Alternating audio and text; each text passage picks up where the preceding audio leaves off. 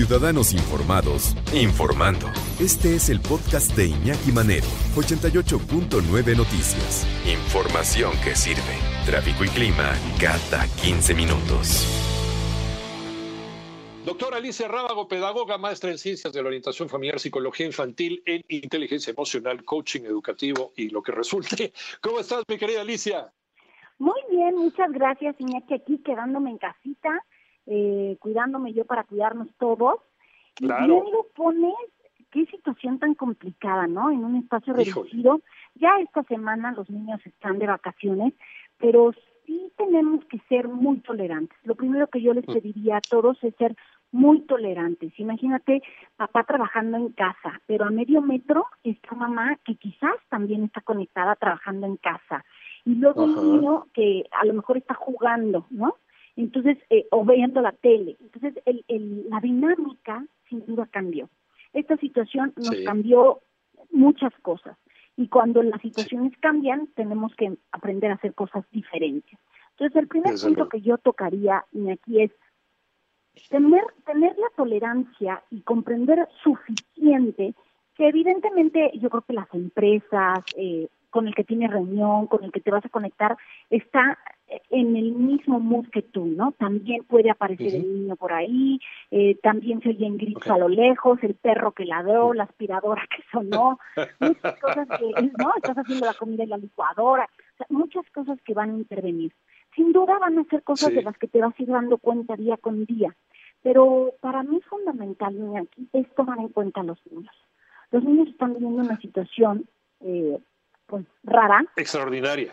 Eh, eh, extraordinaria. Y yo no digo que nosotros no lo estemos viviendo, por supuesto que sí.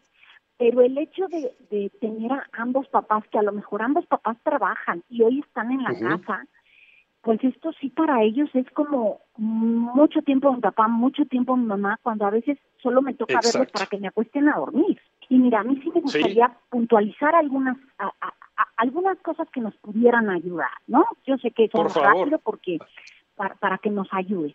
Lo primero que hay que hacer es como volver a lo básico, así como cuando a tu hijo le dices hay que hacer la tarea y le buscamos un espacio limpio, iluminado, este, con las cosas que necesita, como para que no se desconcentre, igual lo vas a tener que hacer tú. A lo mejor, a lo mejor buscar ese espacio en casa en donde tengas buena conexión con el internet, que haya menos ruido, eh, ponerte una mesita, improvisar y, y tratar de tener un espacio limpio para que te concentres cuando estés trabajando. Todo esto lo puedes anotar.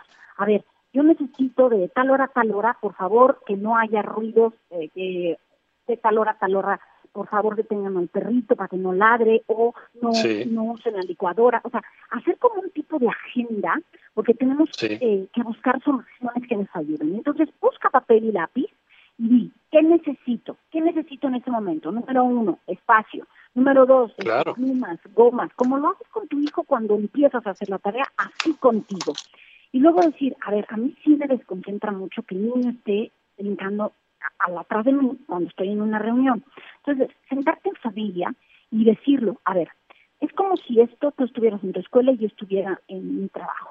Vamos a tratar de respetar durante ciertos momentos los espacios.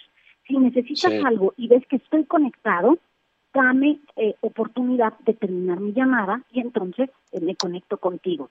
Hay gente que es muy disciplinada y aquí hay gente que tiene eh, esta disciplina de la rutina de bañarse tempranito como si fuera a salir al trabajo, de entonces sentarse y conectarse y olvidarse que está en, en la oficina.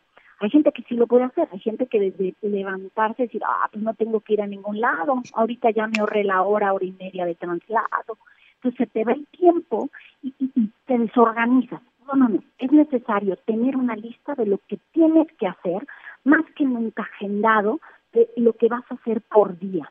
Sobre todo para que agarres el ritmo.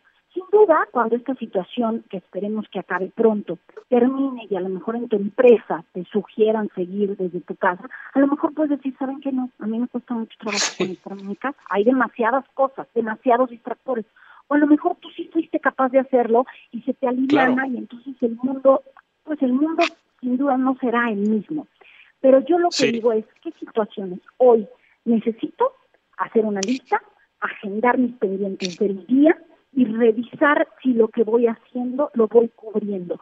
Porque si no, va a ser es, al rato lo hago. Ah, bueno, ahorita voy a ver un programita de tele y me conecto al rato. Exactamente. es necesario que tú lo escribas, lo agendes en papel para que sea como una disciplina y esto va, va a trabajar tu autocontrol. Esto es fundamental aquí en estos momentos, sobre todo para la gente que no sabe seguir muchas rutinas. Es como si dijeras con tus hijos, pero que lo apliques en ti. Y hablar de familia, por favor, comprender, los niños no son culpables de la situación. Entonces, el que tú tengas el estrés, la angustia, el miedo, todo esto que se está generando, es necesario que te sientes con ellos, se los expliques y les digas, es una situación extraordinaria y para situaciones extraordinarias necesitamos trabajar nuestra tolerancia, nuestra prudencia, nuestra comprensión. Comprendan, papá está aquí o mamá está aquí, pero necesita seguir trabajando. Entonces vamos a tener que ser más respetuosos con los espacios. Pero hablando bien de la gente, porque los chavitos pues tampoco entienden qué está sucediendo. Eh, oye, y sí se puede, sí, se puede esta, esta convivencia, eh, por ejemplo, eh, yo creo que sí, los niños entienden perfectamente bien si les hablamos así, pero es posible, por ejemplo, ponerles, ahora que no están yendo a la escuela, a lo mejor organizándonos el fin de semana y poniéndoles actividades más o menos que ocupen el mismo horario que tienen en la escuela, en lo que nosotros estamos sacando nuestra chamba cotidiana. Claro, es que que ya no es que se pueda, es que necesitamos hacerlos. Porque si no, en lugar de abrirse un canal de comunicación en familia, lo único que va a pasar que va a haber muchos roces. Es que no respetas mi espacio, es que estoy en junta y me interrumpes, es que el niño se la pasa gritando, es que ya lloró. Entonces, en lugar de tener una sana convivencia, lo único que va a pasar va a haber conflictos. Por eso es necesario eh. que sí, que el fin de semana les expliques y les digas, ok, yo de tal hora a tal hora tengo que trabajar. Entonces, ¿qué puedes hacer? ¿Me vas a ayudar con esto? ¿O vas a hacer esa tarea que te toca? ¿O eh, vamos a buscar esta actividad mientras yo estoy en esta llamada, tú haces un rompecabezas?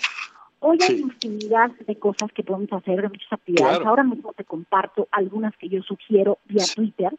Y, y la verdad es que sí podemos, sí podemos. Necesitamos, mira, que esta situación que ha sido tan... Eh, pues, Tan difícil. nos movió a todos el piso. Sí, claro. Que nos genere mucho aprendizaje. Ciudadanos informados, informando. Este es el podcast de Iñaki Manero, 88.9 Noticias. Información que sirve.